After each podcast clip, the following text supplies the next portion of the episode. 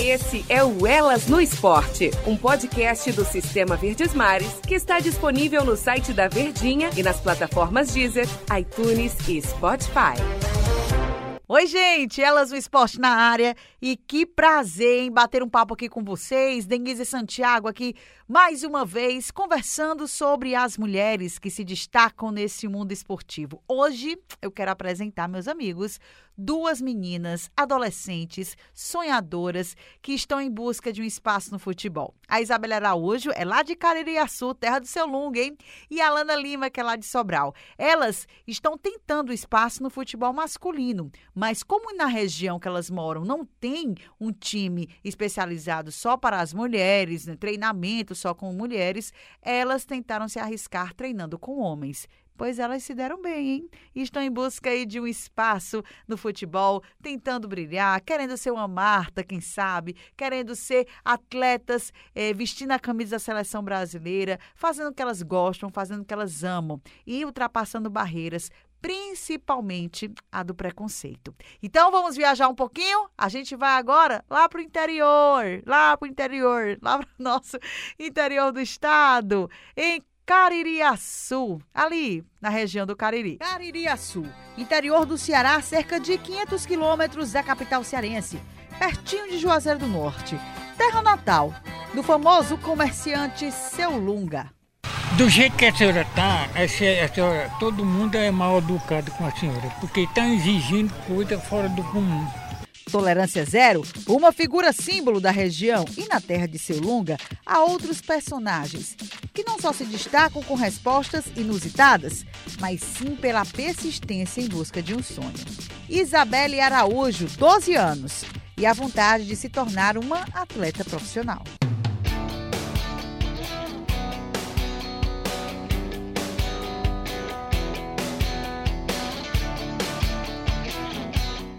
Eu tenho um sonho de ser uma jogadora. Um sonho que ultrapassa qualquer dificuldade, principalmente quando se trata de treino. Pela ausência de um time feminino na região, Isabelle teve que treinar com os meninos para não deixar o sonho escapar. Ela joga bem, ela é boa, sabe jogar. E ai de quem não concordar, hein? A torcida é grande, a começar dentro de casa. Os pais apoiam, se preocupam um pouco por jogar com meninos, mas para a Isabelle esse cenário é até favorável. Quando eu estou jogando com menino, eu me vejo a melhor, só que não é a melhor de todos.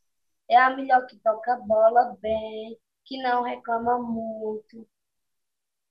E já na, junto com a menina, já me acho diferente. Eu já me sinto que eu não sei jogar bola. E toda essa vontade foi inspirada pelo pai. Papai todo dia, todo domingo ia jogar de manhã. Aí ele chegava em casa e ficava falando, é tão bom jogar bola, hoje eu fiz gols. Aí eu peguei e comecei a jogar bola. Aí fiquei pedindo para ele me levar dia de domingo, de manhã, ele pegou, ficava me levando, e foi assim que eu comecei a gostar do futebol. Já a mãe reconhece o esporte como agente transformador Maria Vieira encontrou através do futebol uma saída para se livrar da depressão. Eu jogava bola quando eu era pequena, aí casei, morei 16 anos em São Paulo, aí retornando nossa terra natal. O ano passado eu tive um problema de ansiedade com, com depressão, né? Aí eu fui incentivada a fazer alguma coisa que para me tirar da, daquele problema. Foi onde eu voltei a jogar bola novamente. Depois de 20 anos, retornei. E, assim, toda semana eu jogo dois, três dias. Aí eu levo ela para jogar comigo. É um time de pessoas, mulheres acima de 30 anos, né? A mais, a mais assim, a mais idosa sou eu. Já percebemos que idade não pode ser empecilho quando se trata de esportes? A 8 horas de Caririaçu, uma jovem também sonhadora no futebol. Em Sobral, Alana Lima se destaca nos dribles, nos gols e supera até as piadas dos próprios companheiros.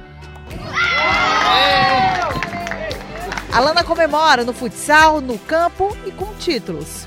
A atleta é motivo de inspiração para centenas de meninas. Hoje, a cidade de Sobral conta com um time de base feminino. Através do futebol, uma maneira para ser presente.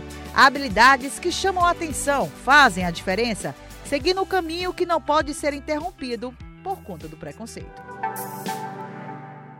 É isso aí, as meninas que lutam por um espaço, né, que ultrapassam barreiras, lutam contra o preconceito e que elas possam ter um futuro brilhante. Essas são as cearenses, a gente pode destacar também a Giovana do Botafogo, que infelizmente ela teve durante uma, uma falta, né? Ela também estava treinando, jogando, na verdade, a Copa Metropolitana Sub-13 lá no Rio de Janeiro com os garotos, um time misto, e em uma falta ela teve, ela fraturou o ombro. Então, assim, foi uma. E o menino que cometeu essa falta nem expulso foi, nem cartão levou. Então, ficar esse esse alerta, né? essa reflexão dessas meninas que pretendem é, ter um espaço no futebol e fica aqui todo o nosso apoio no Elas no Esporte, que elas possam crescer cada vez mais.